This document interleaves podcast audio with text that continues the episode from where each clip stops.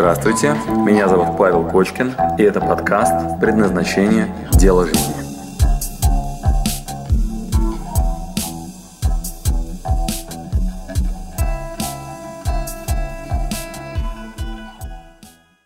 Как совместить женское предназначение, свою женственность, реализацию и монетизацию? Вот, но что у тебя стояло за этим вопросом? Слушаю тебя внимательно.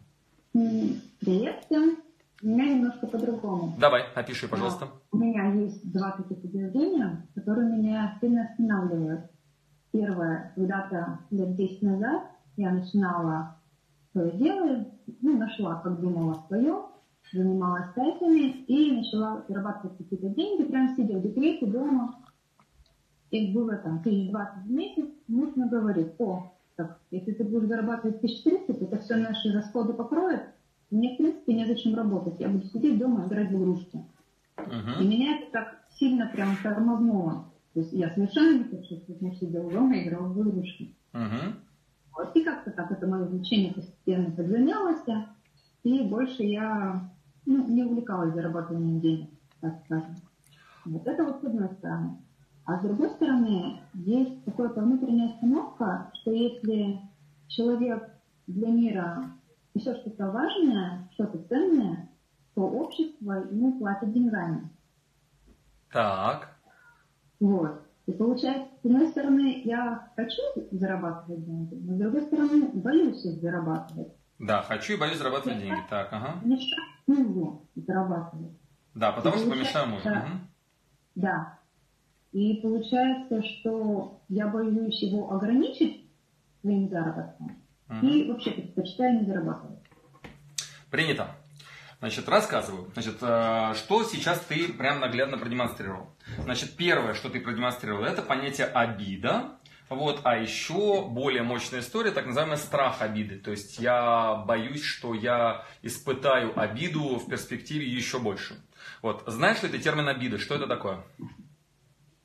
Ну, когда мои ожидания не совпадают реальности. Обалдеть. То есть ты прям хорошо у нас учился.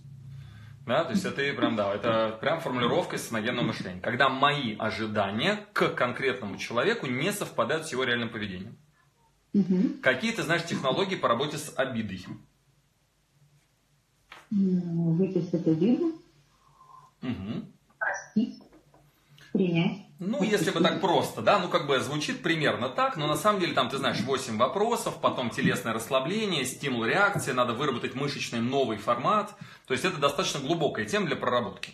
Значит, э, если ты это прорабатываешь, значит, что у тебя произошло? Значит, у тебя есть некая картина мужа, который на фразы «я буду зарабатывать деньги» реагирует так «я буду зарабатывать еще больше, я же настоящий мужик, и я буду очень круто и больше, чем ты зарабатывать». И тут вдруг ты наблюдаешь другую картину. Он говорит, прекрасно, если ты будешь работать, я буду играть в игры и сидеть совершенно спокойно дома кайфовать. Обрати внимание, обида, вот эта вот э, дельта, вот эта разница, она не имеет никакого отношения к тебе и к реальности. Давай повтори, что я сейчас сказал. Моя обида не имеет отношения ко мне и к реальности. Угу. Она вызывает телесное напряжение, страх, который ты говоришь, я хочу и боюсь. Она вызывает напряжение, страх. Я боюсь, хочу и боюсь. Да, да, да, да. Все, можно дальше не повторять. Я сейчас тебя акцентирую очень, внимание, очень важные точки. Итак, первая проблема, с которой ты столкнулась, с которой надо проработать, это обиду. Потому что она не имеет, правда, отношения к происходящему вот это чувство внутреннее, нифига себе я обиделась, короче, на своего мужчину, оно порождает очень такие, не, ну, нетрезвые решения. Они порождаются из состояния напряжения, из состояния обиды. Это очень свойственно ну, огромному количеству людей. А, а, дети по отношению к родителям знают, как те должны себя вести и обижаются, что не, не попадают в ожидания. Родители по отношению к детям имеют собственную модель, и дети не попадают в ожидания. А, регулярно возникает проблема в стиле а, партнер. Я ожидаю от партнера определенного поведения, он не попадает в мои ожидания. Значит, соответственно, первое. Ты каким-то образом выбрал этого мужчину. Вы давно вместе? Да, очень давно. А, слушай, мне передавали на, а, по-моему, на женском предназначении от кого-то из победительниц вопрос. Это не твой случайно был? Из разряда мне предлагают работу за 500 тысяч, там что-то, я вот не знаю, идти, не идти. Нет, это не мой. Не то, вот... ступень прошла. Точь в точь, короче, похожий чем вопрос. Там девчонки предлагают большую работу, она боится пойти на нее работать, потому что, ну, как бы боится, что она там отобьет все желание работать у мужа. Итак, давай начнем разбирать. Первая история – это обида. И, к сожалению, в рамках сегодняшней встречи наш формат не предполагает, что мы сейчас только проработаем обиду. Это тебя прям брать, ты можешь там кураторов наших, у нас там Наташа и так далее. Вот у нас есть ребята, ну, девчонки, которые занимаются именно там телесно-ориентированной психотерапией. Тебе надо прям проработать, чтобы ты трезво мыслила в этот момент. Задание первое, понятно? Угу, да. Проработать обиду на, на мужа. Все довольно-таки просто.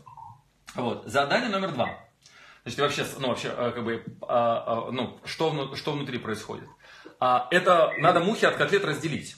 Вот здесь замотивированность и работоспособность твоего мужчины, а вот здесь твоя наполненность и самореализация. Между собой они имеют очень даже непрямую связь.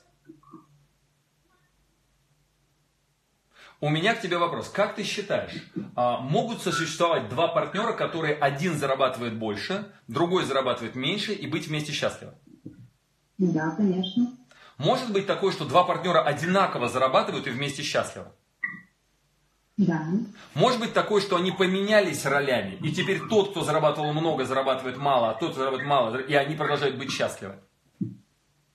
Я думаю, вполне возможно, но мне кажется, это не вписывается в ту модель, которая на женском предназначении. Очень даже вписывается. Мы изучали с самого начала понятие форс-мажоров, помнишь?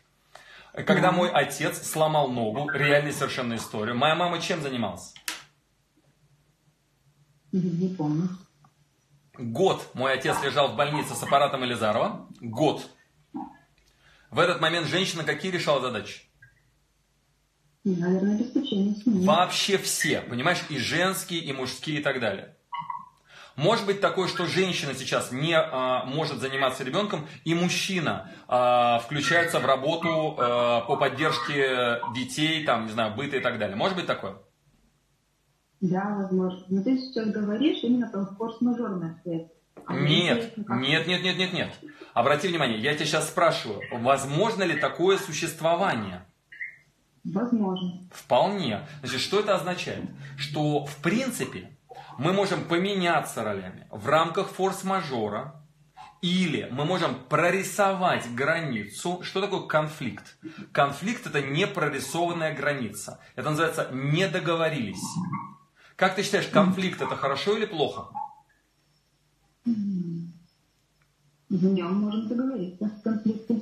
Умничка, ты очень хорошо учился. Значит, что это означает? В конфликте можно договориться. То есть тупой ответ был бы, не-не, конфликт это плохо, да, там истерить, ругаться и так далее. Нет, конфликт это знак, говорящий о том, что у нас с тобой недоговоренности.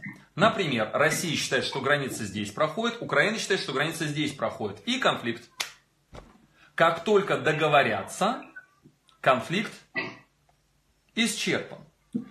Да, что это означает? У нас с тобой в женском предназначении есть модель некоторая. Может ли там быть в любую сторону по чакрам перекос? Ну, например, там, не знаю, женщина физически сильнее, или статус у женщины выше, или она там более душевная, или она более креативна. В момент, когда мы с тобой формируем инь-янь, чтобы сформировался священный союз, наша с тобой задача выстроить тот баланс, где, внимание, договоренности. Первое прорисованы, второе соблюдаются. Повтори, пожалуйста, что я сейчас сказал. В конфликте мы можем выстроить договоренности, которые соблюдаются. Как следствие, обрати внимание, мы смешали сейчас три понятия. Первое – обиду, и она не позволяет трезво мыслить. Второе – договоренности о том, кто, чем и когда занимается. И как договоришься, так и будет выглядеть твоя семья.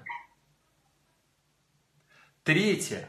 Может ли женщина работать, будучи женственной, и дома продолжать быть женщиной? Слушай внимательно.